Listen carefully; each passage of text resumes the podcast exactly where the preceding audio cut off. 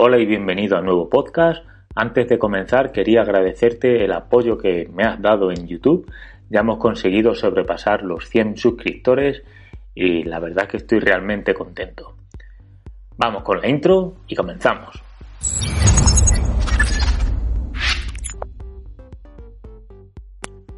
He visto que el último podcast os ha gustado, ha tenido una muy buena acogida.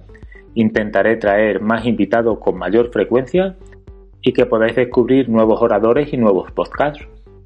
Al principio de la semana os hablé del rumor de que el iPhone 12 Pro contará con 6 GB de RAM y el iPhone 12 el básico contará con tan solo 4 GB de RAM.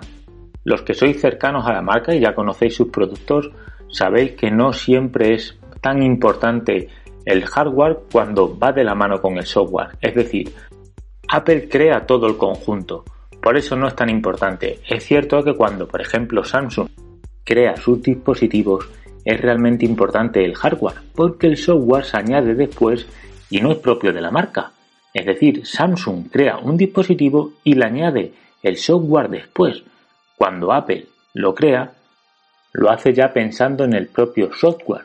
Por eso sus dispositivos, aun teniendo menos capacidad de hardware, funcionan también incluso mejor que dispositivos que le doblan incluso en hardware, es decir, tienen 4 GB de RAM y un iPhone con 2 GB de RAM se desenvuelve mejor, lo hemos visto muchas veces en pruebas de rendimiento. Por otro lado, el lunes os mostré una comparativa entre la cámara Sony ZV1, la cámara diseñada y creada por Sony para creadores de contenido y VLO, contra el iPhone X cómo este dispositivo con varios años de antigüedad y que no es una cámara profesional es capaz de plantarle cara a esta cámara profesional. Y si ya le añadimos un micrófono adicional o un gimbal como el que os mostré, el Zhiyun Smooth 4, que haré un análisis completo la semana que viene en YouTube, pues es un dispositivo realmente bueno, incluso puede ser o llegar a ser mejor que la cámara para vlogs.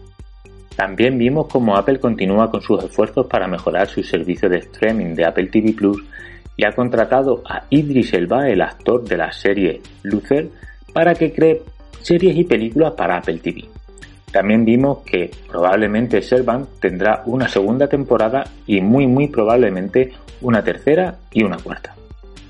Apple lanzó un nuevo corto titulado The Underdogs donde promueve el teletrabajo algo muy importante en estos tiempos con la pandemia del coronavirus. El mismo miércoles os mostré que Apple tiene otra patente de un dispositivo tipo AirPower para cargar los dispositivos a través de una alimentación inalámbrica de microondas, básicamente lo que iba a ser la AirPower. Y también vimos cómo Google Play Pass acaba de llegar a España para competir con el servicio de Apple Apple Arcade. Es otro servicio también de suscripción mensual para poder jugar a diferentes juegos sin hacer compras ya dentro del mismo. También tiene un precio de 4,99 euros al mes. Y el mismo miércoles Apple lanzó la actualización de su sistema operativo iOS, en este caso ha sido iOS 13.6, y entre las actualizaciones que trae proporcionan compatibilidad con las llaves de coche digitales, CarKey, y nuevas funcionalidades en cuanto a salud se refiere, es decir, que ahora traen ECG, el sistema para detectar fallos cardíacos, a tres países más. Otra de las noticias que hemos tenido en lo que llevamos de semana es que Apple ha informado a los usuarios de MacBook que no cierren el equipo si tienen un protector en la webcam, porque podrían dañar la pantalla e incluso podría llegar a romperse. Además, Apple planea no volver a las oficinas en Estados Unidos y hacer teletrabajo desde casa en lo que queda de año.